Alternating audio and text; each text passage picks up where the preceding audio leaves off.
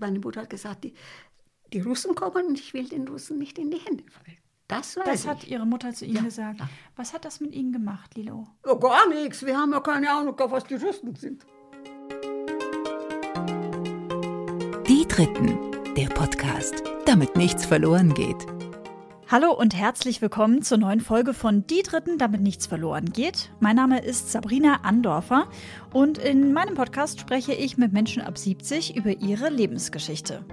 Ich möchte dieser Generation eine Stimme geben. Was war, was ist, was bleibt, ja, und was noch kommt. Ich möchte, dass diese Menschen ihre Lebenserfahrung mit euch und mit mir teilen, damit wir für unser Leben etwas mitnehmen können und vor allem, damit von diesen einzigartigen Geschichten nichts verloren geht. Das Tolle an meinem Podcast sind ja nicht nur die Treffen mit meinen GesprächspartnerInnen, sondern auch der Austausch mit euch. Ich habe mich sehr über jede Nachricht zur Folge mit Dieter gefreut.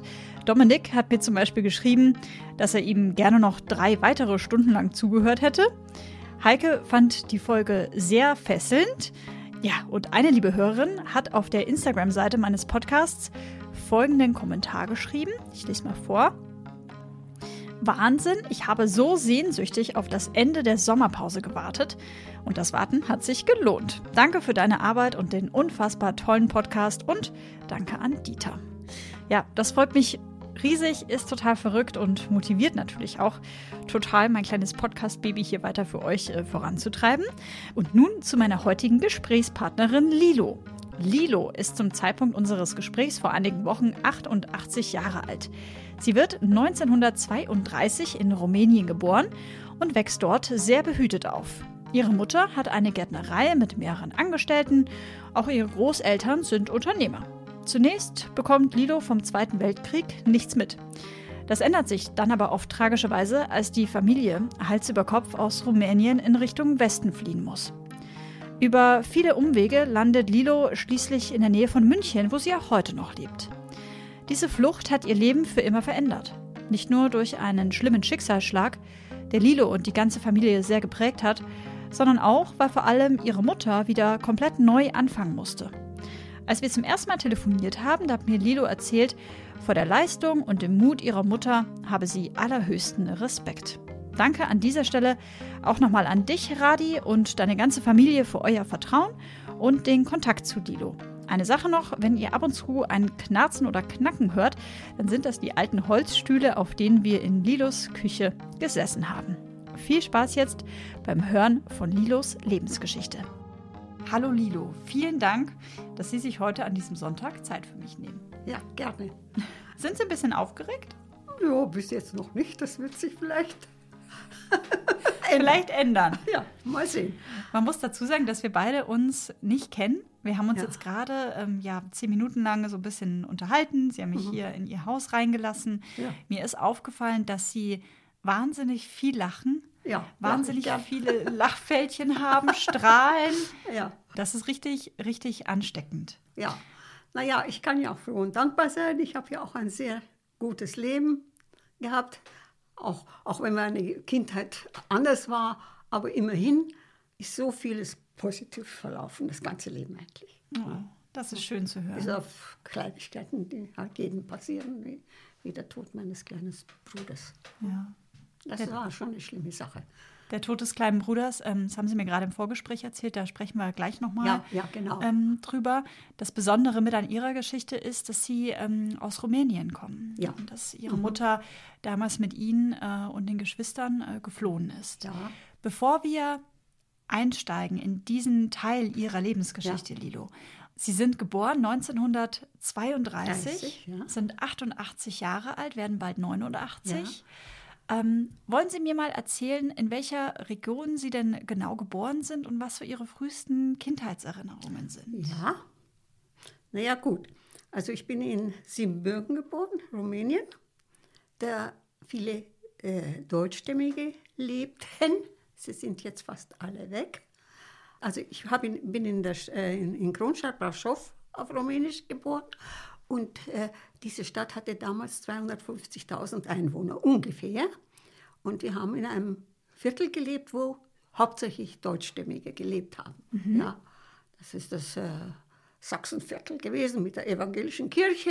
Allerdings hatten wir in der, in der Stadtmitte noch eine sehr berühmte Schwarzkirche, die auch heute noch eine berühmte Kirche ist und viele Touristen anzieht. Und meine Mutter hat ja in Deutschland studiert. Die mhm. ist auf, in, auf die Pillnitzer Gartenbauschule gegangen. Mhm. Die ist bei Dresden. Das und heißt, so, Ihre Mutter, das hatten Sie im Vorgespräch gesagt, die ist Jahrgang 1904. Vier, ja. Und die hat ähm, also quasi dort in Siebenbürgen gelebt, hat dann aber studiert in Dresden oder bei Dresden. Ja. Und hat später ähm, sie irgendwann bekommen und wie viele Geschwister? Naja, meine Mutter hat in Dresden studiert mhm. und dort hat sie meinen richtigen Vater kennengelernt. Ah. Ja, und der ist, wie sie heiraten wollte, hat, haben meine Großeltern gesagt, Kind, dann kommst du nach Hause. Und dann ist sie nach Hause gekommen und hat von ihren Eltern ein Grundstück mit Haus und den ersten Glashäusern bekommen. Und aber die Ehe meiner Eltern war nach vier Jahren zu Ende. Und mein, mein richtiger Vater ist wieder nach Deutschland gegangen, haben aber nie mehr was von ihm gehört. Sie hat auch nie Geld von ihm verlangt. Und so sind wir aufgewachsen mit ein paar Jahre später mit unserem Stiefvater. Ah, okay. Also ich habe keine richtige Erinnerung an meinen Vater mehr. Mhm. Gar nicht. Aber dass wir natürlich immer geborgen bei unserer Mutter und die Großeltern in der Nähe und alles mögliche, Tanten und Onkel, gelebt haben. Und dann wieder der Krieg war, da, äh, das war dann im August 44. Bevor wir dahin springen, so. bevor wir dahin springen, machen wir noch mal einmal ja einen kleinen Rücksprung. Das ja. heißt also, Sie wachsen ohne Ihren leiblichen Vater auf. Ja. Der verlässt die Familie oder verlässt Ihre Mutter, als Sie vier Jahre alt ja. sind. Ähm, das heißt, Sie haben gar keine Erinnerungen Nein. mehr an ihn? Nein, mhm. gar keine. Äh, war das für Sie im Nachhinein manchmal schlimm? Äh, nur so, dass, dass man immer gesagt hat, aha, das sind die Vogelkinder und die anderen Kinder, die sind die Schusterkinder. Die heißen, hießen dann Schuster. So. Nicht? Je nachdem, wer der Vater war. Mhm. Ja, also waren drei Vogel und dann zwei Schusterkinder. Mhm. Nicht? Und ja, aber wir haben immer mit unserer Mutter zusammen gelebt und unseren Großeltern in der Nähe und Onkel und Tanten. Also es, und wie mein Stiefvater dann, der war, musste ja dann auch zum Militär. Mhm. Die waren dann alle zuerst beim rumänischen Militär und sind dann durch den Krieg abgehauen und sind sie in deutschen Militär gelandet. Mhm. So. Aber das kommt ja dann alles ja, noch viel später, viel später sozusagen. Ja. Wie alt waren Sie, als der Stiefvater in Ihr Leben tritt? Oh, da muss ich jetzt nachdenken ein bisschen. Das macht nichts. Also ich war bestimmt schon hm, acht oder neun. Acht oder neun. Also ja. ungefähr ja nach Kriegsbeginn, also 39 oder 40 oder ja, so. Ja, ne? ungefähr. Ja, ich glaube okay. ja, 40 haben meine Eltern dann geheiratet, glaube ja, ich. Ja, ja, okay. Und wenn Sie sagen, Sie haben sehr viel Zeit verbracht, auch mit den Großeltern, ja. äh, mütterlicherseits. Ja. Was waren das denn für Typen Menschen? Wie würden Sie Ihre Oma charakterisieren und wie würden Sie Ihren Opa mir beschreiben? Also, mein Opa war ganz ein Lieber und hat immer die Hände über meine Mutter gehalten und immer, wenn was war im Betrieb, zum Beispiel, äh, wenn, äh, wenn eine ein, ein, wie sagt man nur, ein Aufkäufer von unseren Alpenfährchen, zum Beispiel, wir haben viele Alpenfährchen gezüchtet. Die haben wir ja nicht nur in Großstadt verkauft, sondern da kam der Großhändler aus Bukarest und da stand mein, und hat aber 1000 Alpenfährchen gekauft, da stand mein Großvater und jeder einzelne mitgezählt und das Geld kassiert. Also da stand er immer meiner Mutter zur Seite. Der hat also aufgepasst, dass quasi im Laden ja sie nicht übers Ohr gehauen wird. Ja, sozusagen. genau. Mhm. Das war ja damals schon. Manchmal üblich, oder? Ja, ja, ja, ja. Wie war Ihr Großvater denn zu Ihnen, Lilo? Äh, also eigentlich sehr lieb und die Oma war ein bisschen herber, ein bisschen strenger. Aber wir durften gerne hingehen, gerade im Winter, wenn sie immer am Nachmittag heißen Tee mit rumgetrunken haben. Und da haben wir immer auch ein bisschen was mitbekommen von dem und dann ein schönes Schmalzbrot. Mm, das hat so gut geschmeckt. Und wir wussten das ja schon. Wir sind ja immer hinübergerannt. Also die Erika und ich und die, später die, meine kleinere Schwester, die Inge. Und äh, das war immer schon schön bei den Großeltern. Und die hatten ja, wie sie noch, also wie wir noch nicht existent waren, sie hatten eine Landwirtschaft und hatten auch ein Gasthaus. Ah, mhm. und, und, das Gasthaus, das, das war auch interessant. Da war der Tresen so, Und der Tresen war mit lauter Stäbchen verkleidet, so dass man, und da war nur so eine kleine Öffnung. Und da hat die Großmutter den Leuten das äh, äh, Essen und das Bier oder was sie tranken serviert. Ah, okay. Damit die Großmutter hat der Großvater gemacht. Nicht von diesen elenden, ich sag mal nur, die, die, die immer Transporte Ach, damit die durch ein Gitter geschützt war. War die geschützt. Ach so. Wirklich. Ja, verstehe. Das heißt also quasi, ihr Großvater hat eine Schutzvorrichtung gebaut am Dresden sozusagen. Ihre Ja. Oma steht dahinter und die Gäste davor und damit Ja, da nichts ja. passiert. Die, die, das waren alles so Fuhrunternehmer, Ja, ja. die selbstständig waren, aber teilweise sogar frü früher noch mit Pferdewagen, man, später dann schon auch mit Autos. Nicht? Und die, die kehrten dort ein. Mhm. Das war so, also das kannte ich noch ein bisschen in Erinnerung, aber dann war es ja dann auch irgendwann Schluss, da waren sie schon alt genug. Ja. Nicht? Und äh, Wenn Sie sagen, ähm, also Ihre Großmutter ist ein bisschen herber gewesen, der Großvater hat eben so ein bisschen auch alle beschützt, also Ja. Ihre Oma beschützt, Ihre Ja. Mutter beschützt. Ja. Ähm, was war denn Ihre Mutter für ein Typ Mensch? Hat sie sie, war sie ein herzlicher Mensch? Hat sie sie viel geknuddelt? Ähm, hat sie Doch, die sie Kinder war- frei sie war- laufen lassen? Erzähl Sie hat uns ziemlich frei erzogen. Also wir haben frei laufen können. Ja, ja, ja. Also wir haben wirklich eine schöne Kindheit gehabt. Das muss ich sagen, alle drei. Wir haben hinterm Freibad gewohnt. Oh, toll. Ja, da mussten wir nur so rumrennen. Dann waren wir die ganze Zeit, wo wir nicht in der Schule waren, im Freibad. Und es war ein sehr schön, ich könnte Ihnen Bilder zeigen, ich habe auch Bilder. Ein, wirklich ein schönes, großes Freibad. Und wenn wir hungrig waren, dann waren wir am Zaun gestanden und haben rübergeschrien, Mami, Mami, gib uns was zu essen. Dann ist sie gekommen und hat uns ein, ein schönes Butterbrot oder, Marmelade, oder Hund- weiß ich nicht was, ein Brot gegeben, was zu essen. Ja. Nicht? Also das war schon eine schöne Zeit.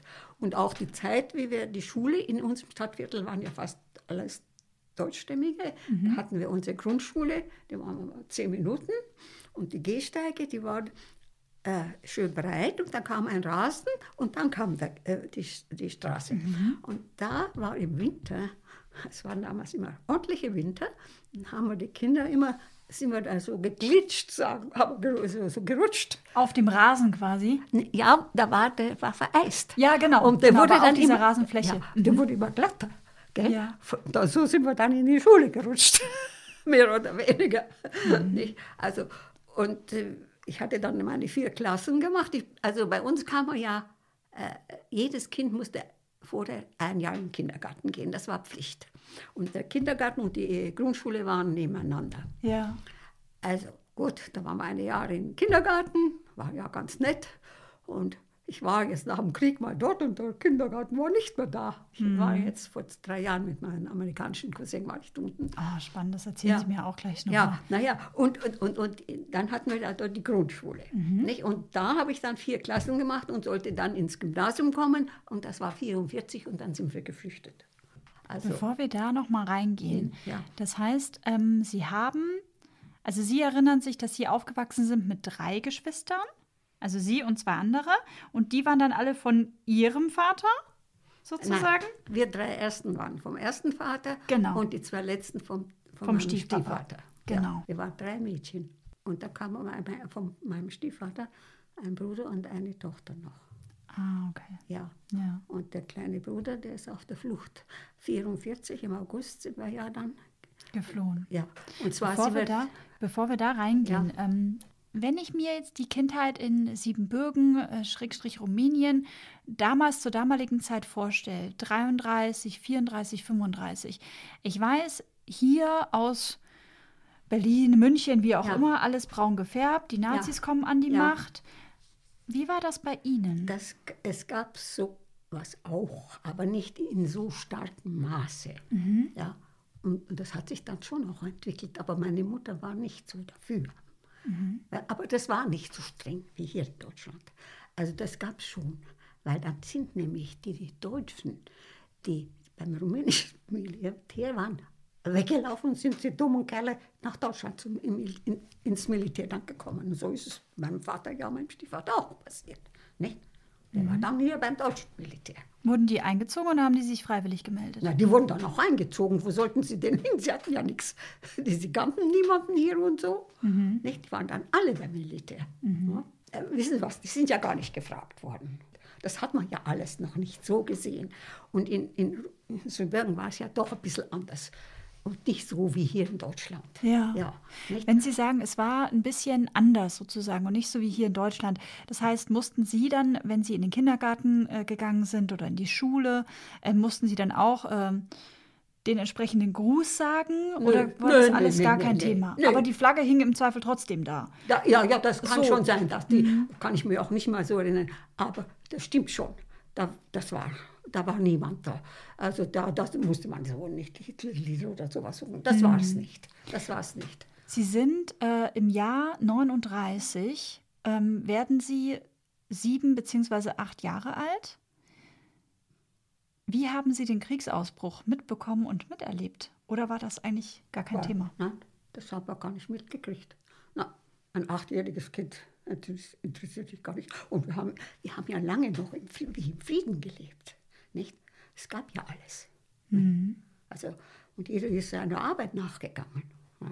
Das heißt, Sie hatten eigentlich eine normale Kindheit bis ins Jahr 1944, ne? Ja, ja. Wenn wir, bevor wir in dieses Jahr rein ähm, springen, was ja sehr prägend war, glaube ich, Ja. auch für Sie und für Ja. Ihr weiteres Leben, ja. Ähm, wie waren denn Weihnachten oder Geburtstage? Gab es besondere Geschenke? Ja, ja, ja. Also wir haben sehr schön, wir haben unseren Christbaum immer kunterbunt mit viel Süßigkeiten geschmückt. Da gab es immer solche wunderbare Bonbons, die waren immer so in einem äh, weichen Papier ein, das, äh, gepackt, was äh, hier so Schnipsel hatte und dann noch ein, also ein so go- vergoldetes Papier. Mhm. Da massenweise. Aber auch Äpfel und Nüsse haben wir am Baum gehabt. Und jedes Jahr haben wir einen schönen Christbaum gehabt in unserem Haus. Also das, also das war schon eine schöne Sache. Ich sag ja, wir haben als Kind, wir haben eigentlich gut gelebt. Wir haben äh, auch keinen Hunger gelitten. Wir haben eigentlich nie Hunger gelitten. Also unsere Mutter hat uns immer beschützt und alles. Und haben auch nichts Schlechtes erlebt. Nicht? Also, Wie war denn, äh, wie hat man sich denn äh, abends zum Beispiel beschäftigt? Ich meine, im Zweifel gab es ja, gab es Strom? Gab es ja, sowas? Ja, ja, ja. Strom gab's. Ja, wir- meine Mutter hat ja viel Radio gehört. Ja. Das war die Zeit vom Radio. Mhm. Und dann wurde natürlich auch immer erzählt, was, vom, was im Krieg los ist. Und lauter solche Sachen war da war schon auch. Das heißt, das haben Sie dann schon auch mitbekommen, beziehungsweise Ihre Mutter wahrscheinlich Ja, mehr, ja, ne? ja, also uns Kinder hat das ja gar nicht so sehr interessiert. Also, wie gesagt, nicht, ich, ich bin dann, wie ich äh, zwölf war soll und die vierte Klasse fertig hatte, sollte ich ja ins Gymnasium kommen und bin, dann sind wir ja geflüchtet. Aber wir haben den Sommer über im Freibad verbracht. Und manchmal sind wir sogar in Ferien aufs Land gefahren. Und zwar, ja, nicht weit von Kronstadt in Tartlau. Das hat eine wunderschöne, heute noch, eine schöne Kirchenburg. Das ist nicht so weit von Kronstadt. Und dort hat ein Bruder meines Stiefvaters gewohnt und bei den Verwandten waren wir manchmal. Und dann haben wir in, dieser Kirchenburg gespielt. Die war offen und innen drin waren ja doch diese einzelnen Gänge, wo es immer in die einzelnen Ebenen ging. Wo je, da hatte doch jede Familie dort ein, einen Platz wo sie dann oft Getreide gelagert haben oder so, weil sie das nicht mehr brauchten für, die, für ihre Sicherheit. Aber das hat jeder. Und da sind wir da immer rumgerast in den Gängen und also in den Treppen hoch und den Gang hoch und wieder Treppen runter. Und so haben wir dort gespielt. Nicht? Also an sowas können wir uns gut erinnern noch. Oh, das hört sich toll war, an. Ja, ja, es war ja auch schön. Nicht? Also, das- Aber ich höre schon, das ist alles, Lilo, das hört sich alles. Warte mal, wir machen mal, komm, wir machen mal, wir machen gerade mal eine Sache, Lilo. Sie gestikulieren sehr viel. viel. Das ist alles gut. Ich hole eine Decke und dann äh, stelle ich das Mikrofon hier einmal so ein bisschen näher hin. Ja. Und ich hole gerade mal eine Decke und die legen wir da drauf. Und dann äh, können Sie so viel gestikulieren, wie Sie wollen. Ach so, naja, ich muss aufpassen, das, aber es macht man so automatisch, ohne das zu ist denken. nicht schlimm, das ist alles gut. Sie sollen hier sich wohlfühlen und so erzählen, wie Sie erzählen wollen. Und jetzt? So, schauen Sie mal. Jetzt habe ich hier so eine Decke. Wenn Sie da jetzt drauf tapsen, Ja. dann äh, macht das nicht mehr so viele Geräusche. Ach so, das macht hoffe ja. ich. Hoffe ich, Ja, genau. meine Güte. Aber ich. Muss ja improvisieren können. Ne? Ja, ja. Aber was ich jetzt äh, schon raushöre, Lilo, das ist, äh, dass es ja eine wahnsinnig unbeschwerte Kindheit war. Ja, also die ja. Mutter mit der Gärtnerei versorgt, die Großeltern da. Ja. Ähm, später kam dann ja, wie gesagt, der Stiefvater mit dazu. Ja. Ähm, wie haben Sie das denn eigentlich wahrgenommen, als der Stiefvater dann quasi plötzlich in Anführungsstrichen da war? War das komisch für Sie oder Äh, war der eigentlich ganz okay? Oder? Wissen Sie, während der Zeit war ja auch äh, Krieg dann, nicht? Und wir, wir sind ja 44 weg, da war ja schon ein paar Jahre Krieg. Da haben wir den fast nicht erlebt. Ah, aber da gab es ihn schon im Leben Ihrer Mutter, weil Ja, ja, ja. logischerweise sind ja, Ja. da die beiden anderen Geschwister noch gekommen. Ja, ja, ja, Hm, das schon. verstehe, Ja, ja. und die Geschwister, die haben wir alle sehr gern gehabt. Also einen kleinen Bruder, der ja dann leider verstorben ist und auf der Flucht nicht. Und Ja. meine kleine Schwester. Nicht? Wollen wir einmal reingehen in dieses Jahr 1944? Können Sie sich erinnern an den Tag, als Sie Ihr Leben dort abbrechen mussten? Genau an den Tag, welcher das war oder so, weiß ich nicht. Ich weiß nur so viel, dass die deutschen Soldaten am Rückmarsch waren. Ja, und die uns dann welche mitgenommen haben in ihrem Lastwagen. Oder auch ah, ein bisschen größer. Ah, In einem waren wir, da war es so ein Personenauto. Aber da unten am Boden, da lagen noch alle so komische Sachen drin, die sie drin haben. Wir Kinder hatten ja kurze Beine, wir konnten ja dann hinten trotzdem sitzen. Also, und meine Mutter hat einfach, für uns war es ja äh, überraschend. Ich sollte ja gerade ins zwei Tage später sollte das Gymnasium losgehen, nicht wieder in die Schule gehen, weil ja noch Ferien waren. Und auf einmal hat meine Mutter alles liegen und stehen gelassen. Und wir hatten ja auch einige Angestellte. Nicht? Und eine, eine Angestellte, die, äh, die Kätchen, die hat meine Mutter mitgenommen, weil wir ja doch äh, fünf Kinder zu der Zeit waren. Nicht? Und äh, ja, die, äh, da sind wir los mit denen. Sie sind ja, Sie sind, ähm, Also- genau, also 32 geboren. Ja. Das heißt, Sie sind 44, 12 Jahre alt Ja, ungefähr. ja. Mhm. Aber mit zwölf kriegt man ja viel mit und fängt vielleicht auch an, Fragen zu stellen. Also war es dann so, dass Ihre Mutter gesagt hat, so Kinder jetzt alles packen und zack, Ja. wir gehen jetzt? Oder wie war dies? Doch, also, doch. Meine Mutter hat gesagt, die, die Russen kommen und ich will den Russen nicht in die Hände fallen. Das Das hat Ihre Mutter zu Ihnen Ja, gesagt. Was hat das mit Ihnen gemacht, Lilo? Ja, gar nichts. Wir haben ja keine Ahnung, was die Russen sind. Sie hatten da keine Angst und nichts. Sie waren sich gar Nö, nicht bewusst. Mhm. Angst, nein, wir hatten keine Angst. Nicht? Aber dennoch war die, war die Stimmung dann auch bei Ihrer Mutter ein bisschen angespannt auch? Oder? Ja, ja. Und, und, und äh, ja, freilich. Nicht? Und dann, wie wir da, durch- und da ist ja so, nicht, wir sind ja dann durch Ungarn durch. Das, und meine Mutter konnte ja auch Ungarisch, das war ja alles nicht so schlimm. Wir waren ja dann in einem Zug.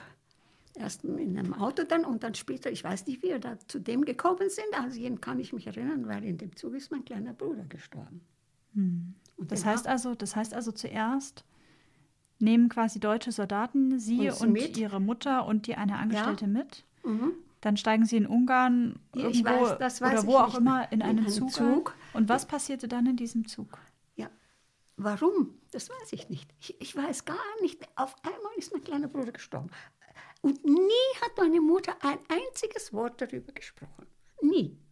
Es war furchtbar für sie, weil wir ja so viele Mädchen waren und endlich einen Bruder hatten. Nicht? Und sie muss ja unendlich stumm gelitten haben. Also das habe ich erst richtig begriffen, wie ich selber Mutter wurde.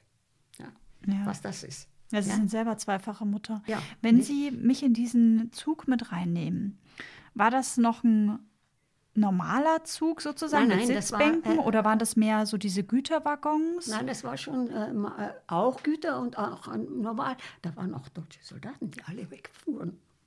Nicht? Die haben alle geschaut, dass sie wegkamen. Nicht? Und wie der da gestorben ist, haben, haben die uns ein Abteil freigemacht und dann hat man meinen Bruder da hineingelegt.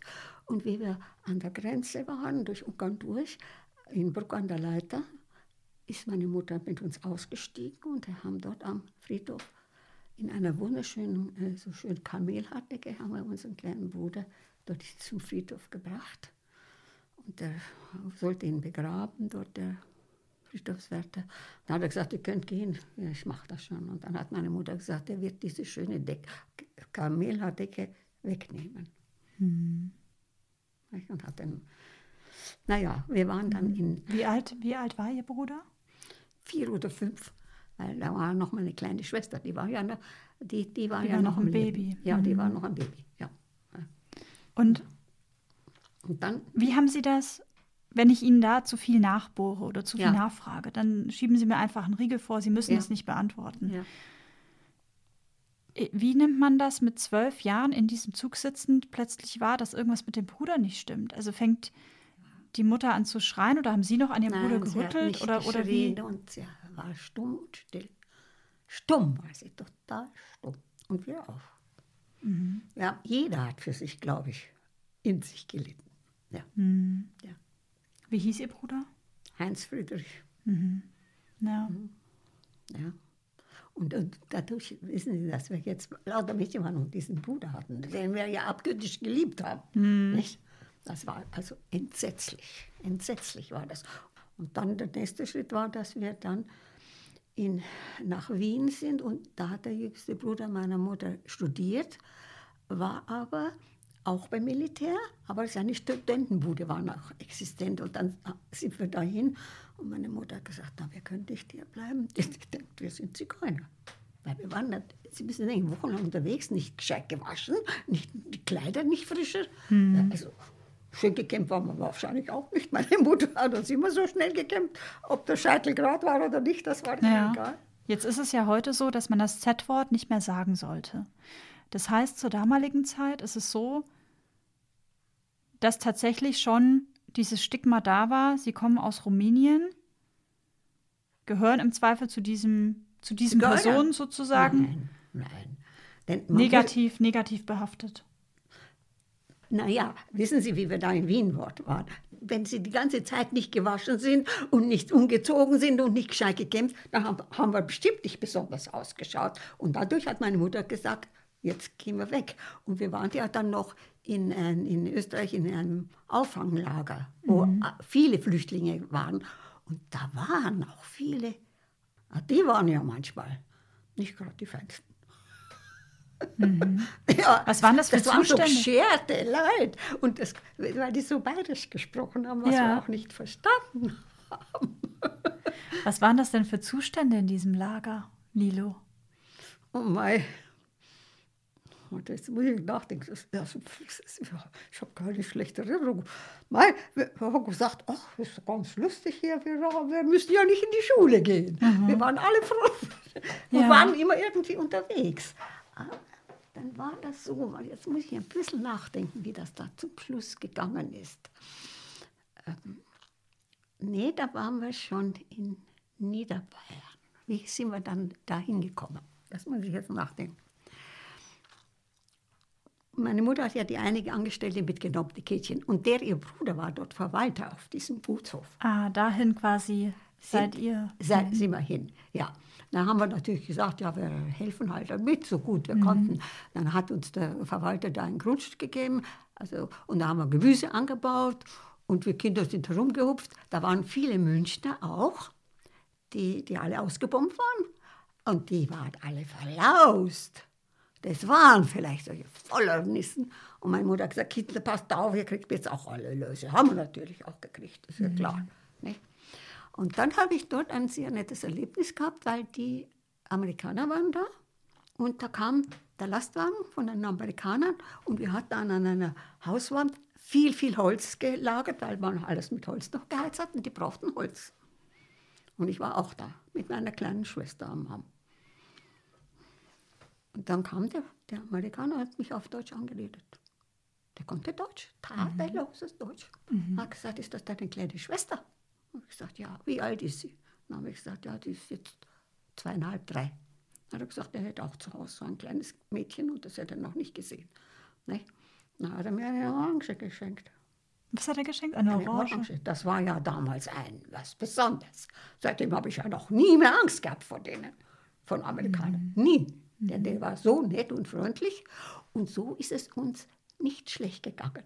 Also da hat uns, die haben uns immer irgendwie beschützt. Und die, aber die Münchner, die waren vielleicht geschädigt. Also richtig geschädigt. Ja, wie meinen Sie das? Naja, so, also, äh, die Waren die unfreundlich zu Ihnen? ja, frech waren sie. die Kinder, Ja. na frech. Und, und wie gesagt, von denen haben wir da die Läuse gekriegt, weil sie uns ja auch nicht ausgelassen haben. Und dann haben wir sie auch nicht verstanden, diesen Dialekt. Ja. Wir haben ja immer Hochdeutsch gesprochen. Bei uns gab es ja auch einen starken Dialekt. Aber Ja. den ha, äh, ha, haben viele gesprochen. Aber meine Mutter hat ja nicht mit uns Dialekt gesprochen, weil mein richtiger Vater ja Dresdner war und den Dialekt auch nicht verstanden hat. Also wir haben nur Hochdeutsch gesprochen, aber wir Kinder haben natürlich den Dialekt schon verstanden. Mhm. Nicht? Und haben halt, meine Großmutter hat Dialekt gesprochen und wir haben Deutsch gehabt. Also Ja. Hochdeutsch. Also, Das ist, äh, das ist super spannend, weil ich tatsächlich ähm, zuletzt ein Gespräch hatte mit einem Herrn, ähm, der äh, jetzt 90 Jahre alt ist und der eben erzählt hatte, dass es halt die Volksdeutschen gab. Ja, so die hieß das. Volksdeutschen, ja. Das waren äh, quasi ähm, ähm, Deutsche, die 18, Ende, Mitte, Ende 18. Jahrhundert oder Ja, ja, 1900, so, Anfang 1900 irgendwann quasi ähm, nicht mehr gewohnt haben im klassischen Deutschland, so wie wir das jetzt heute kennen, mit München, Berlin und Co., Mhm. sondern die sozusagen eben gelebt haben in Siebenbürgen oder Ja. eben im heutigen Russland oder in Tschechien Ja, oder ja. Aber meine, und sonst also wo. Aber grundsätzlich gab es da quasi deutsche sozusagen Schulen, die, Ja, deutsche ja. Sprache, obwohl Deutsches man in. Anführungsstrichen in einem anderen Land irgendwie gelebt hat. Aber Ja, das ja. war früher ja alles viel, viel verstreuter noch. Also das Mhm. Siebenbürgen war total durchdrungen von Deutschen und Rumänen. Ja. Mhm. Und auch Ungarn. Weil das, die Grenzen ja auch immer ein bisschen verschoben waren.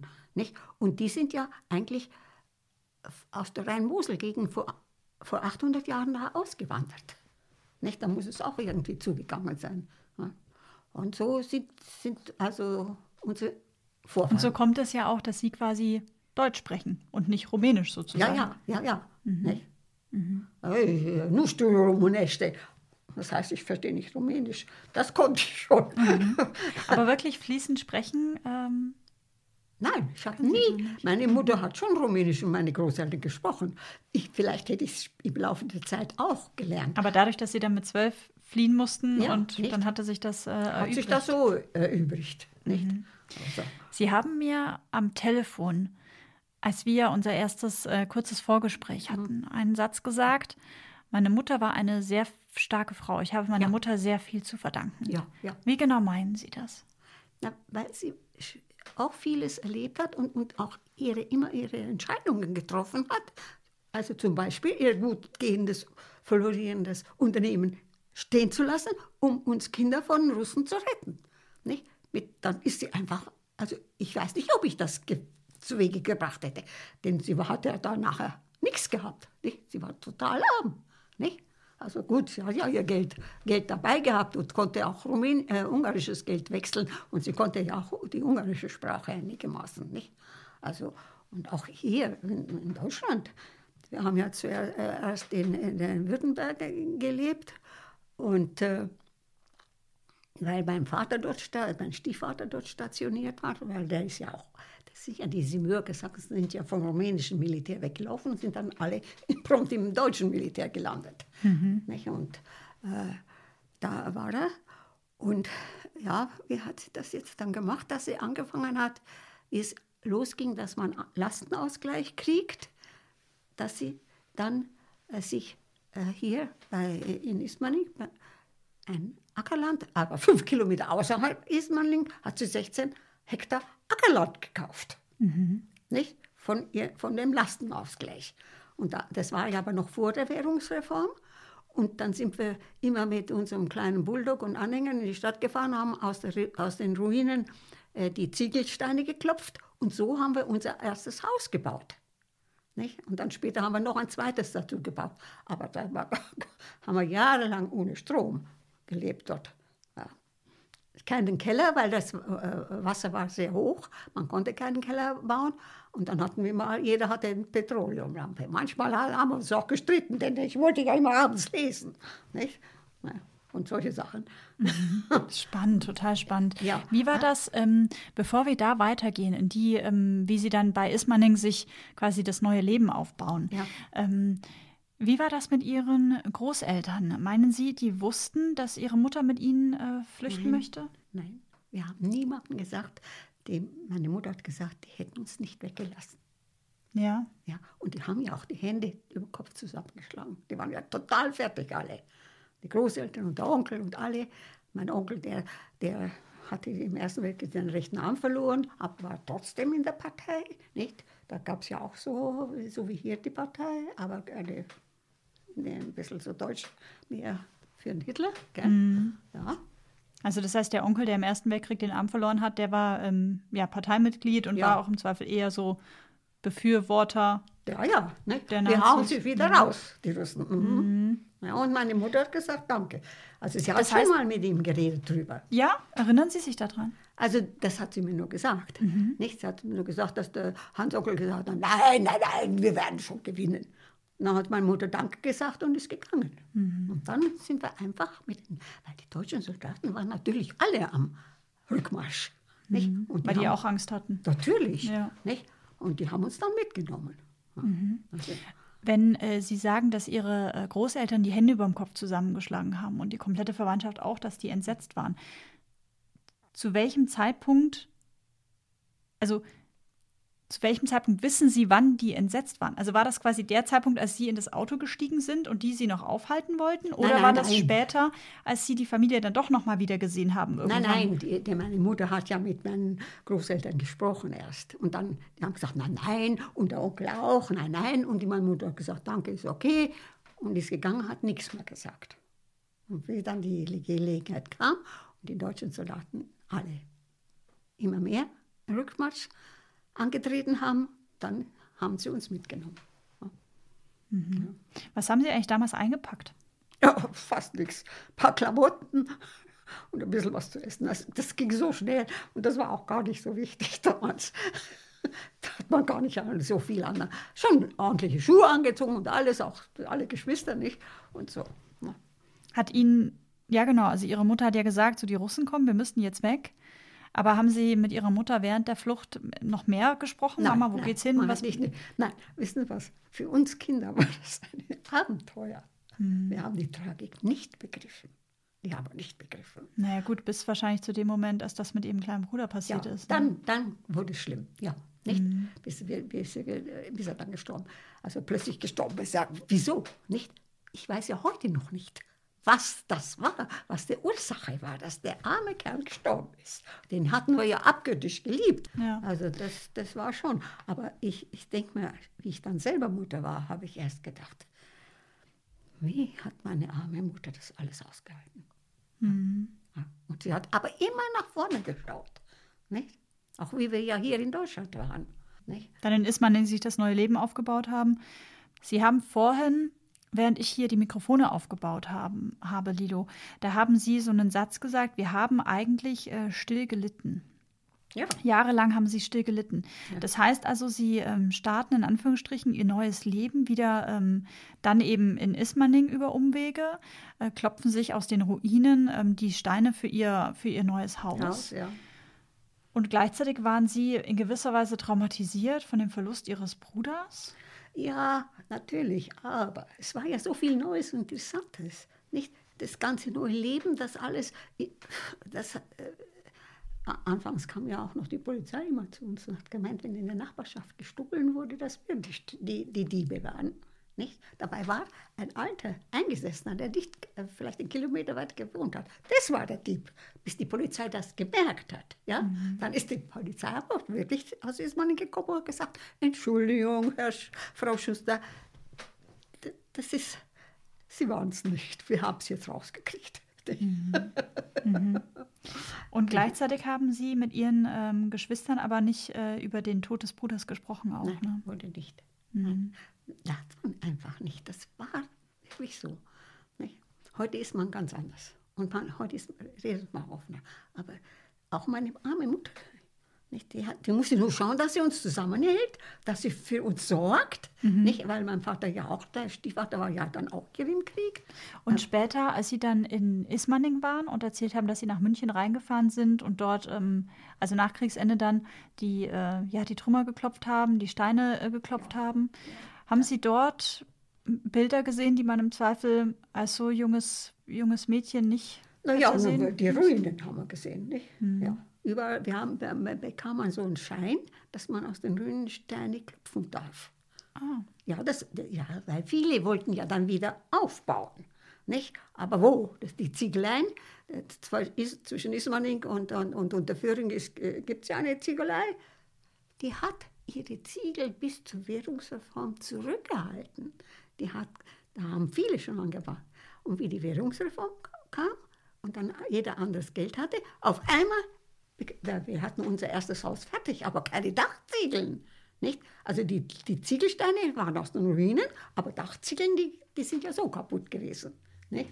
Mhm. Und dann sofort am nächsten Tag haben wir Dachziegeln bekommen. und, unser, und da wir die Familie doch ganz schön, auch meine Tante Frieda da war, äh, nicht so klein waren und auch ein Neffe, mein Vater war dann da, äh, dann hatten wir genug Geld dafür, dass mhm. wir das äh, also aufbauen können. Das heißt, Ihre Tante Frieda, die kam dann später auch noch mit dazu. Die ist später auch mit geflüchtet sozusagen? Ja, die ist, die, nein, die haben die Großeltern losgeschickt, weil sie gesagt haben, Frieda, geh und schau, wo ist die Emma geblieben. Und die hat uns über, uns über das Rote Kreuz gefunden. Weil wir haben uns ja schon beim Roten Kreuz, das war ja damals üblich. Die Geflüchteten sind, die haben sich immer wieder beim Roten Kreuz gemeldet, damit falls andere aus der Familie die äh, wiederfinden können. Und so haben irre, oder? Wieder? Das da irre, dass das so funktioniert hat damals. Das hat schon funktioniert. Das ist total irre. Ja, ja. Mhm. Und, und, so hat dann die Tante Frieda sie mhm. wieder ja. Wissen Sie noch den Moment, wo Sie Ihre Tante Frieda zum ersten Mal wieder gesehen haben? Hm. Das wissen Sie nicht mehr. Tante Frieda war nicht so. Sie, sie war schon nett, aber sie war so ein bisschen. Äh, Verstehe. Also, also, sie ist mit uns Kindern schon in die Berge hinauf und ja. so in die Schule rauf. Aber, aber sie war so ein bisschen eigen. Mhm. Und, verstehe. Okay, ja, gut, verstehe. Sie hat immer an uns rumgenörgelt. Verstehe. Sie hatte ja auch nie eigene Kinder. Ja. Sie hat dann zwar später schon äh, auch einen Witwer geheiratet, nicht? Und mhm. hatte dann bei Ismaning auch äh, ein Anwesen.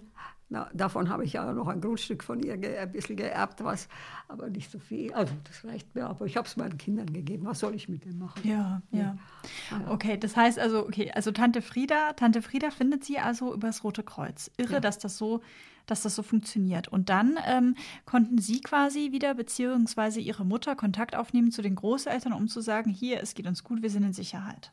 Ja, das ging aber nicht so leicht am, am Anfang. Ging das nicht. Da haben lange Zeit die Großeltern nicht gewusst. Und sie, und das ist auch viele, etliche Jahre später gewesen. Ich weiß noch nicht, da war der Großvater schon gestorben. Da ist die Großmutter noch raufgekommen und hat bei meiner Tante Frieda dann gewohnt. Mhm. Hm. Aber das, da weiß ich die Jahre nicht mehr so genau. Das Aber, macht ja auch nichts. Nein. Das ist nicht, das ist nee. nicht schlimm. Nee. Wenn Sie, ähm, Sie haben gerade erzählt, Lilo, dass Sie in diesem Haus äh, wohnen, was Sie sich dann selber mühsam aufbauen, ähm, ohne Strom und nur mit so einem kleinen äh, ja, Licht. Mit Petroleumlampen. Sie sind ja, Sie sind ja dann eine junge Frau. Ähm, Im Zweifel ja, äh, setzen, äh, setzt die Menstruation ein? Wie funktioniert das alles? Auch hygienisch? Ja, Wie lebt das man war da? nicht so das einfach, aber es gab ja so Dinge schon. Ja, aber das ist so, ich kann mir das ja gar nicht vorstellen, ohne Strom zu wohnen. Ja, ja, wir konnten uns das ja auch nicht vorstellen. Wir hatten ja Rom, in Rumänien schon Strom. Aber es war so. Wir, hat, wir hatten solche Petroleumlampen. Und dann war es oftmals Streiterei. Wer kriegt eine Petroleumlampe, weil ich viel gelesen habe? Da wollte ich auch immer jeden Abend eine äh, Lampe haben. Manchmal ging es halt nicht, nicht. Dann hat halt wieder ein anderer eine gekriegt. Und so. Weil da mhm. hätten wir ja mehr. Wir hatten schon fünf, sechs, aber wir waren ja noch mehr in der Familie. Nicht? Ja. Nicht? Die Tante und die Eltern und, und, und noch einen Angestellten. Meine Mutter hat noch einen Angestellten, der Herr Musil, der auch viele Jahre bei uns, bis er, glaube ich, gestorben ist, gelebt hat. Seine Frau, die ist durch die, die sind aus dem Sudetenland, glaube ich, gewesen. Er war da und sie war in Wien und er, sie, sie ist nicht mehr zu ihm gekommen und er ist nicht mehr zu ihr gegangen. Aber er war halt die ganzen Jahre mhm. hat, hat er bei uns gelebt und ja. mit uns gegessen und sein Zimmer gehabt. Ne? Und Ihre Mutter hat sich dann wieder Stück für Stück quasi ein eigenes äh, Unternehmen wieder aufgebaut? Ja, mhm. ja. Nicht? Und dann kam ja mein Vater noch dazu. Der, äh, Wann kam der eigentlich dann wieder zurück, der, ja. der Vater bzw. Stiefvater? Ja. Wie alt waren Sie da in etwa? Ja, ich muss noch, der muss ziemlich bald. Mhm. Und wir sind, haben angefangen, wieder in die Schule zu gehen. Wir hatten ja auch eine Zeit lang keine Schule. Ja. Und da musste ich doch, glaube ich, noch ein Jahr in die siebte Klasse gehen. Und dann sind meine Eltern, haben sich selbstständig gemacht und sind nach Ismaning und ich bin bei einer sehr netten Familie. die immer auch bei meinen Eltern da immer Gemüse gekauft hatten. Wir hatten, kannten ja mehr Leute dadurch, dass wir immer Gemüse verkauft haben und äh, zu anständigen Preisen und nicht so Schwarzmarkt oder so. Äh, die haben mich dann aufgenommen und dann habe ich dort noch die siebte, ja, ich, ich, konnte nicht mehr ins Gymnasium gehen, ich war schon 14, glaube ich. Mhm. Das hat durch die um Kriegsumstände. Ja. Ja, dann habe ich ein Jahr noch siebte, also ich hatte ja nur vier Klassen. Ich habe die sechste Volksschulklasse gemacht. Oder die siebte, das weiß ich auch nicht mehr. Jedenfalls eine Klasse. Und dann bin ich in die Realschule dort gegangen und mhm. habe die dort fertig gemacht. Und die ganze Zeit habe ich bei diesem Dr. Frauers gelebt weil meine Eltern sind nach Ismaning gezogen und ich konnte bleiben, damit ich dort meine Schule mhm. fertig mache. Aber gleichzeitig haben Sie in Ismaning schon auch geholfen, mitgeholfen mit Steineklopfen und Hausaufbau. Ja, ja, ja. Das war Immer. schon auch. Ich war, ja, mhm. ich bin am Wochenende nach Hause ah, gefahren. Ah, okay, jetzt verstehe ich ja, das. Mhm. Und, und in den Ferien. Okay. Aber in der Schulzeit war ich dann immer in, in, ja. in Tutzing, damit ich ja. die Realschule fertig machen kann. Wie dankbar sind Sie denn eigentlich Ihrer Mutter, beziehungsweise dann ja auch Ihrem Stiefvater, dass das so möglich war, dass Sie weiter noch die Schule besuchen konnten? Weil ich stelle mir das ja auch äh, schwer vor und im Zweifel auch teuer vor, weil. Ja, ja, das stimmt. Aber die, die Dr. Frauers haben ja alles bezahlt. Auch die Schule, Schulgeld. Also die anderen Geschwister hatten nicht ganz so viel. Die Ulrike konnte dann noch, die Kleinste, die konnte dann noch in München in, in, in eine Realschule gehen. Mhm. Die Erika und die Inge, die haben halt nur die Grundschule, die normale, äh, das gemacht. Nicht? Also, also und mei, für mich, ich bin gerne in die Schule da gegangen, nicht? natürlich, obwohl die Klosterschwestern nicht sehr freundlich waren. Wir hatten ja Klosterschwestern. Sie mhm. waren zwar, sie waren als Lehrerin schon ganz gut. Aber wenn, wenn ich dann wieder in die Schule kam, dann hat sie mich angeschaut und hat gesagt, hä, was hast du wieder heute Nacht gemacht? Wie schaust du wieder aus? Ja, wo hast du dich wieder rumgetrieben? Und ich habe keine Ahnung gehabt, was sie gemeint hat. So naiv war es. Die hat gemeint, ich würde mich nachts rumtreiben. Ich bin nie weggegangen. Ich wusste gar nicht, wo ich hin, hätte hingehen sollen. Mhm. Nicht? Seltsam, ne? Ja, naja, Nein, ich war ja auch naiv. Was? Die haben auch gedacht, ich treibe mich rum. Aber, aber, aber das habe ich nicht mal begriffen. Mhm. so naiv war ich. Ja, ja. ja. Das heißt also, Lilo, Sie machen Ihre Schule fertig, die Realschule, haben das Glück, dass Sie bei einem, ähm, bei einem Ehepaar leben dürfen, das Sie aufnimmt während der ja. Zeit, äh, pendeln hin und her zwischen eben Ismaning. Mhm. Ähm, wie geht denn dann Ihre weitere Lebensgeschichte weiter? Also, also lernen also, Sie irgendwann äh, mal einen jemanden kennen, in den Sie sich ein bisschen vergucken? Oder wie, ja, äh? hatte ich schon, aber, aber, aber noch nicht so ernst. Mhm. Aber das war ja dann so, wie wir, wie wir in äh, ähm, Ismaning gelebt haben, da draußen, äh, bin ich dann noch auf die, äh, warte mal, ich bin in eine Berufsschule gegangen, mhm. kaufmännische Berufsschule. Das heißt, Sie haben danach dann eine kaufmännische Berufsschule ja, gemacht. Ja. Wenn ich jetzt noch einmal äh, zwischenfrage, Ihr ähm, Vater bzw. Stiefvater kommt äh, dann eben auch wieder zu Ihnen quasi zurück. Ja. Hat er mit Ihnen eigentlich mal über den Krieg gesprochen oder haben Sie mal gefragt, was nein, er dort erlebt nein, hat? haben wir nie geredet. Mhm. Das, das wurde totgeschwiegen alles. Wollten Sie das wissen? Ja, Hätte das Sie mal interessiert? Damals nicht. Mhm. Heute? heute schon, nicht? Ja. ja. Mhm. Aber mein Stiefvater hat dann schon, äh, war schon dann, äh, hat immer, der ist jeden Morgen um 5 Uhr aufgestanden und ist um 6 Uhr am Viktualienmarkt gewesen und hat dort die ersten Blumen an die einzelnen Geschäfte verkauft und den Rest ist er doch ein paar Geschäfte abgefahren. Darunter das Geschäft meiner Schwester und dann hatten wir noch eine Verwandte, die hatte auch drei Blumengeschäfte und noch ein paar andere. Mhm. Und Nachmittag um zwei Uhr oder vier, drei Uhr ist er wieder heimgekommen, hat sich schön hat sich ein bisschen ausgeruht, hat sich schön angezogen und ist jahrelang jeden Tag ausgegangen, bis nachts um zwölf. Der hat sein eigenes Leben, mein Stiefvater, dann gelebt. Und meine mhm. arme Mutter hat nur gearbeitet. Mhm. Das heißt, es war dann also nicht wirklich so eine glückliche Ehe im nein, Zweifel nein, und kein, nein, kein gutes Familienleben Obwohl, dann auch irgendwie. Ne? Nein, also mhm. gut, wir haben natürlich alle zusammengehalten zu unserer Mutter, das ist ja klar. Ja. Nicht? Aber mein, äh, als junger Mensch, wie soll man sagen? Man, man lebt ja auch so sein eigenes Leben genau. irgendwie. Ne? Man hat das auch nicht ganz so begriffen, nicht? Ja. Ja, ja. Nicht? Und eines Tages, welches Jahr war das jetzt? ich weiß schon immer. Mhm. Da war ein großer Umzug in München. und standen da viele Leute, auch mein Vater. Und äh, der hatte dann in irgendeiner Seitenstraße, in der Kaulbaustraße, au- sein Auto stehen und dann saß, waren da so junge Paare und dann hat er da äh, so Steigen geholt so, und hat sich hingestellt und hat von dem einen jungen Mann das Mädchen genommen und hat gesagt, stellen Sie sich da drauf. Und der junge Mann stand da und hat sich furchtbar geärgert. Und ich stand daneben. Und stand der junge Mann neben mir die ganze Zeit. Und dann haben wir so geredet. Und wie wir es dann nachher uns äh, zu Ende war und die sind wieder gegangen, hat der junge Mann zu mir gesagt, ob ich ihm nicht seine, meine, Telefonnummer, äh, meine Telefonnummer geben kann. Und ich gedacht, gib's ihm, die merkt das ich sowieso nicht. Das war aber mein, mein Mann, der ist dann mein Mann also geworden. Moment mal, okay, das heißt, das ging mir jetzt zu schnell. Also, wie alt waren Sie bei diesem Umzug? 23 oder 24. Mhm, ungefähr. Okay, okay. Ja, Also das heißt, Sie haben quasi Ihre, Ihre äh, Lehre abgeschlossen, haben ja dann schon gearbeitet, ganz Ja. normal.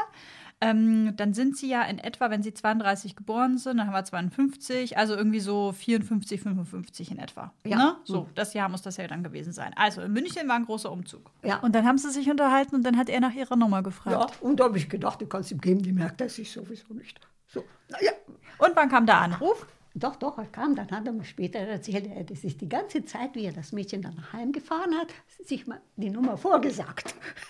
Damit er sie nicht vergisst. Ja, damit ich nicht vergessen. No. Das war auch eine schöne Geschichte, Ist doch oder? nett, gell? Ja, total. Ja, so Wie, wie hat denn Ihr Mann geheißen? Ein Hein hieß er. Hein. Also Ihr Mann, Hein, Ja, merkt sich diese Telefonnummer, indem er sie immer laut vor sich hin sagt. Ja. Und ruft sie an. ja. Können Sie sich an dieses Telefonat noch erinnern? Ja, äh, äh, ja, er, er wollte mich halt sehen. Dann habe ich gesagt, ja, dann müsst ihr nach Ismaning rauskommen und von Ismaning aber fünf Kilometer noch laufen. Das hat er auch gemacht. Er ist dann immer wieder mal gekommen und dann haben wir uns auch mal in der Stadt getroffen und sind mei, ausgegangen oder so. Und wie wir dann äh, geheiratet haben, Ja, Moment, Moment. So Ja. schnell, das ist alles viel zu schnell. Was hat Ihnen denn an äh, Hein besonders gut gefallen? Na, netter, schlanker, großer Mann. Ja, und sehr freundlich. Hat er Sie viel zum Lachen gebracht? Ja, ja, oh ja, oh ja, oh ja, das kommt er. Sein ganzes Leben lang hat er mich immer wieder dran gekriegt. Wirklich, so war es. Und mein Sohn ist auch so einer. Kleines Schlitzohr im positiven Sinne. Ja, ja, ja, ja. ja. Obwohl er war ja nur der einzigste Sohn eines sehr netten Vaters oder einer unmöglichen Mutter. Naja, gut, aber das ist jetzt nicht mehr wichtig. Nicht? Er hat, man, hat im Deutschen Museum gearbeitet, mein, mein äh, Schwieger, äh, der Schwiegervater sozusagen. Ja, ja. Nicht? Ja, wir haben ja dann auch bald geheiratet und äh, Wie lange kannten Sie sich denn, bis Sie geheiratet haben? Ich meine, das ging ja dann früher ein Eine- bisschen schneller als eineinhalb heute. Jahre, ja. Oh ja, na immerhin. Ja, so Und war das, äh, war das Ihrer Mutter, also hat ihre, ihre Mutter da direkt zugestimmt? Oder hat sie sich, oder war sie da? Äh, mein Vater nicht, der Schlawiner, weil er war ja nicht reich genug. Oh, Ja, ja. Also er, der, mein Vater, der sowieso nichts hatte und mein, in mein, bei meiner Mutter reingehabt hat. Meine Mutter war da nicht so. Nicht? Die hat sich gefreut, dass alles gut geht und, und wir haben ja auch etliche Jahre dort gewohnt.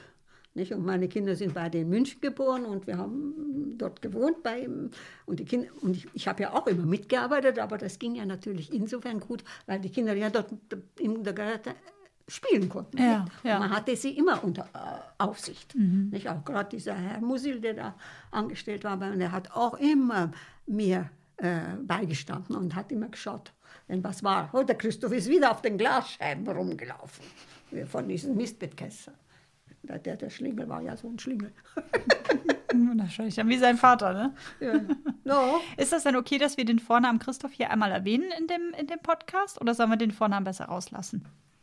Können Sie, das macht ja nichts. Mann, Weil das weiß ja keiner sonst. Das stimmt. Ja.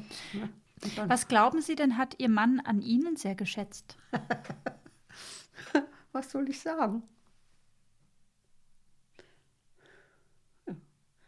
Schwer zu sagen. Was soll ich jetzt da sagen? Hm. Also jedenfalls, wir haben uns wirklich gut zusammengelebt, obwohl wir uns nicht allzu lange vorher kannten. Ja. Sie haben vorhin erzählt, Lilo, dass Sie noch mal eine Reise gemacht haben nach Rumänien. Ja. in Ihre Heimat. Ja. Warum war Ihnen das wichtig? Also die Reise habe ich ja vor drei Jahren gemacht oder vier. Da ist mein amerikanischer Cousin gekommen und dann hat er gesagt, na komm, wir fliegen nach Rumänien, ich möchte das kennenlernen. Naja, dann haben wir uns Tickets gekauft hier und sind nach Rumänien geflogen, haben uns ein Auto gemietet und sind dann dort äh, durchs Land gefahren. Das war das erste Mal, dass Sie selber auch wieder da waren? ja, ja, ja, ja. Das muss doch irre gewesen sein, oder? Ist das ein komisches Gefühl oder? Na, es war ein, ein Gefühl, wie soll ich sagen, mal sehen, was noch alles da ist. Nicht? Also, wir waren vor meinem Elternhaus, wir haben ganz in der Nähe gewohnt, in einem äh, deutschen Hotel, heißt auch Deutsches Haus. Und es sind ja schon noch ein paar Deutschstämmige da, aber nicht mehr viele. Es sind nach der Wende, wie dann alles leichter wurde, sind dann auch die Letzten weggegangen. Und dann sind wir in die Straße gegangen, dort wo, äh, wo mein Elternhaus war. Und wir haben uns nicht getraut. Zu, also das heißt, ich habe schon gesehen, dass die Glashäuser also a- über Zaun alle weg waren. Ja, und dann haben wir hinter dem Freibad, in so einem schönen Freibad gewohnt. Das ist in der kommunistischen Zeit, haben sie es total verkommen lassen. Und jetzt war das dort nur so eine, pff, eine, eine Wiese, wo ein paar Büsche wachsen, wachsen sind. Das hat sie alles einfach zugeschüttet und jetzt ist dort nichts. Und das ist jammerschade. Das war nämlich ein herrliches Freibad. Nicht? Aber das heißt, also Sie standen, haben Sie gerade gesagt, vor Ihrem Elternhaus. Ja. Aber Sie haben sich, glaube ich, das haben Sie gerade in Ansätzen gesagt, nicht getraut zu klingeln, richtig? Ja. Wir haben uns gesagt, äh, hab, wir haben, äh, der Dale und ich äh, haben gesagt, wir fliegen noch mal hin. Aber jetzt ist natürlich das Corona gekommen. Jetzt kommt er ja auch nicht. Ja. Aber er hat gesagt, wenn wieder alles okay ist, fliegen wir noch mal hin. Und dann wollt ihr einmal klingeln. Ja, da wollen wir, dann wollen wir klingeln. Ja, Was war das so, was war das denn? Es So für hätte ja natürlich auch sein können, dass Rumänien dort leben oder Ungarn und die kann ich, kann ich, ich kann die Sprache nicht. Muss man gucken, wie man das irgendwie. Vielleicht Ja, kann man sich ja im Vorfeld noch so ein noch sowas übersetzen lassen und eine Notizen mitnehmen, wo was ja, auf Ungarisch oder finde Rumänisch steht oder so. der äh, Übersetzen kann, ein- ja. ja, ja. Ja. Da- Das auch ich. Äh, also wir, ja, und wir waren ja dort gleich dort in diesem Viertel gleich in der ist die Kirche mit dem Friedhof und äh, drei Häuser weiter ist das Großelternhaus und alles. Da waren wir ja auf dem Friedhof. Natürlich ist auch kein Grab mehr von uns existent. Ja, ja. also die- Und weil Sie gerade angesprochen haben, der Friedhof und das Großelternhaus. Was ist denn mit Ihren ähm, Großeltern geschehen? Also haben Sie noch mal die Großeltern gesehen? Ja, die Großmutter. Der Großvater Die kamen ist, einmal. Ja, die ist dann äh, auch nach Deutschland gekommen und hat bei, bei meiner Tante Frieda gewohnt, äh, noch etliche Jahre. Der Opa ist dort gestorben, aber das Grab war nicht mehr existent. Das, weil die- Irgendwann ist es ja vorbei, nicht? Dann, dann wird das jemandem anderen gegeben. Und wer im, im Haus von den Großeltern wohnt, weiß ich nicht. Und daneben hatte mein Onkel Hans, der älteste Sohn meiner Großeltern, der im, im Ersten Weltkrieg seinen rechten Arm verloren hatte, der hatte eine, eine Strickwarenfabrik, die ist auch nicht mehr existent und mein Onkel ist ja auch gestorben. Der, äh, und äh, Eine Sache, die mich noch interessieren würde, Lido. Ähm, Sinti und Roma wurden äh, in der NS-Zeit verfolgt, getötet, in KZs äh, geschickt. es gab genug rum, die bettelt rumgegangen sind, auch bei meinen Eltern gekommen sind und gebettelt haben. Ja, ja, man hatte denen auch was gegeben, so war es halt. Ja. Aber jetzt sieht, also wie ich jetzt Aber wurden Sie auch, als Sie dann in Deutschland waren, beleidigt, beschimpft und wurde zu Ihnen auch gesagt, Sie sind irgendwie geflüchtet und Sie gehören hier nicht her?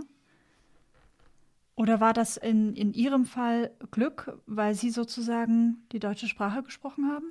das glaube ich schon, das glaube ich schon.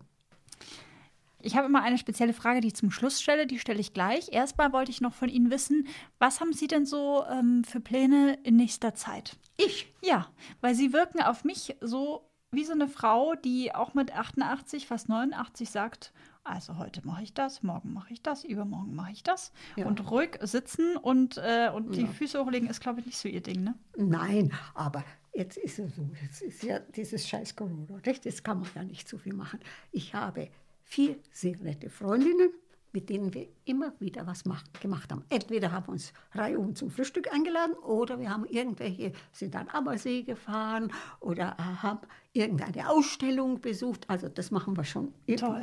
Machen wir ja auch dann nachher wieder, nicht? Aber im Moment ist halt jeder bei sich zu Hause, nicht? Aber diese Freundschaften, die will ich nicht missen. Nicht, weil das ist so nette, viel, äh, schon viele Jahre machen wir das. Also es ist nicht neu. Wir telefonieren halt jetzt immer zusammen Ja, ja. Und hören, wie es geht. Nicht? Bei der einen ist, der, ist die Schwiegertochter gestorben und dann mit 52 Jahren. Das Oh, ist das natürlich ist auch natürlich traurig. ja. Nicht? Und die, die andere. Wie ist das denn eigentlich, wenn ich Sie da einmal gerade unterbreche? Wie ähm, war das denn eigentlich, als Ihr Mann starb vor sieben Jahren? Hat Sie das ähm, extrem aus der Bahn geworfen damals? Nein, Und- ich, weil ich das gesehen habe, dass der Arme es nicht mehr packt. Mhm. Ja, ja. Obwohl, das war, wissen Sie, man, man lebt da so, wie soll ich das erklären? In dem Moment war es nur immer der kranke Mann, der Arme, und man hat so alles andere nicht mehr wahrgenommen im Moment. Bis dann kam halt, und auch, auch die Kinder, auch Sohn und alle, die haben äh, ihren Vater sehr gern gehabt, weil mein Mann ist jeden Tag zu seinem Sohn gegangen fahren und hat ihm geholfen. Nicht? Also ein paar Stunden immer. Oder zu meiner Tochter mal nach München dort was machen. Ja, und dann ist er krank geworden. Krebs. Und, aber es war schlimm. Also es, nein.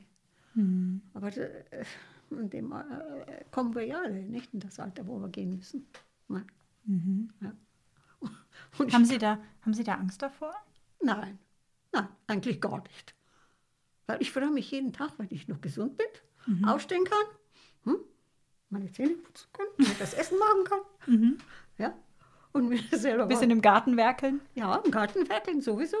Und dann meine Freundin anrufen. Sehr gut. Ja. Sehr gut. Das ist doch schön. Ja, ja. Lilo, mein Podcast Ja. heißt ja Die Dritten, damit nichts verloren geht. Geht, ja. Was aus Ihrem Leben sollte denn nicht verloren gehen? Oh Gott, oh Gott. Ich bin ja ein ganz normaler Mensch. Mit nichts Außergewöhnlichem. Gibt es denn was, was Sie gerne Menschen wie mir, die jetzt 32 sind oder vielleicht ein bisschen jünger als ich oder ein bisschen älter als ich, was Sie uns gerne mit auf den Weg geben wollen würden? Ja, wie soll ich das erklären? Machen Sie, was Sie können und genießen Sie trotz allem auch das Leben und nicht nur immer nur werkeln wie verrückt und nur nach Geld schauen. Also das ist schon wichtig, auch denke ich. Also außergewöhnlich kann ich sonst nicht viel sagen. Die ja, ich, ich sage ja, ich kann ja mich überhaupt nicht beklagen eigentlich. Nicht? Ich habe eine nette Enkelkinder, Urenkel. Das zweite kommt jetzt auch. Und das ist für mich wichtig. Wissen Sie, meine, meine Enkeltöchter sind auch alles so nette Mädels. Meine Tochter hat zwei Töchter und mein Sohn hat drei Töchter. Ja, Oh, das ist auch toll. ja, ja. Sie sagen quasi viel Zeit sozusagen mit der Familie, viel Zeit mit den Enkelkindern Ja. und dass sie sich über nichts beklagen können. Und ich glaube auch, was auch so eine Sache ist, ist der Humor, dass viele lachen, oder? Ja, ja. Also Spaß machen und lachen und fröhlich sein. Auch mein Sohn, der, der kriegt mich auch noch da. Das ist doch schön.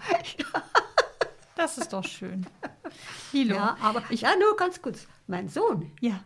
der in der Schule ganz grottenschlecht war, weil er Legastheniker war, ja, der hat ein eigenes schönes Unternehmen, hat ein eigenes viersitziges Flugzeug, das er fliegt.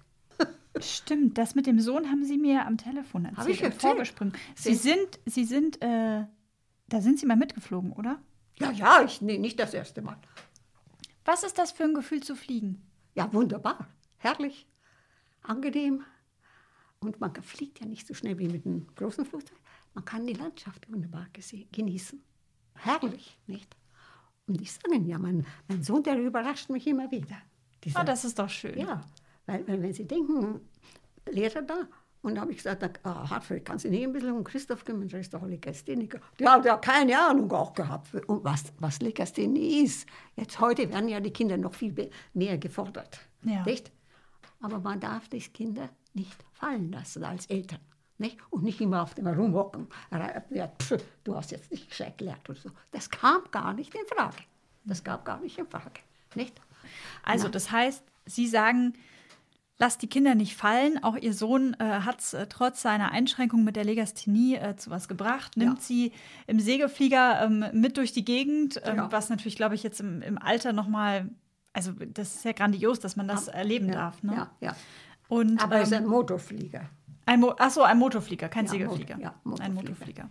Habe ich das gerade falsch? Ja, ja, das, naja, macht ja nichts, aber das ist schon ein bisschen Unterschied. Da kann man auch länger fliegen.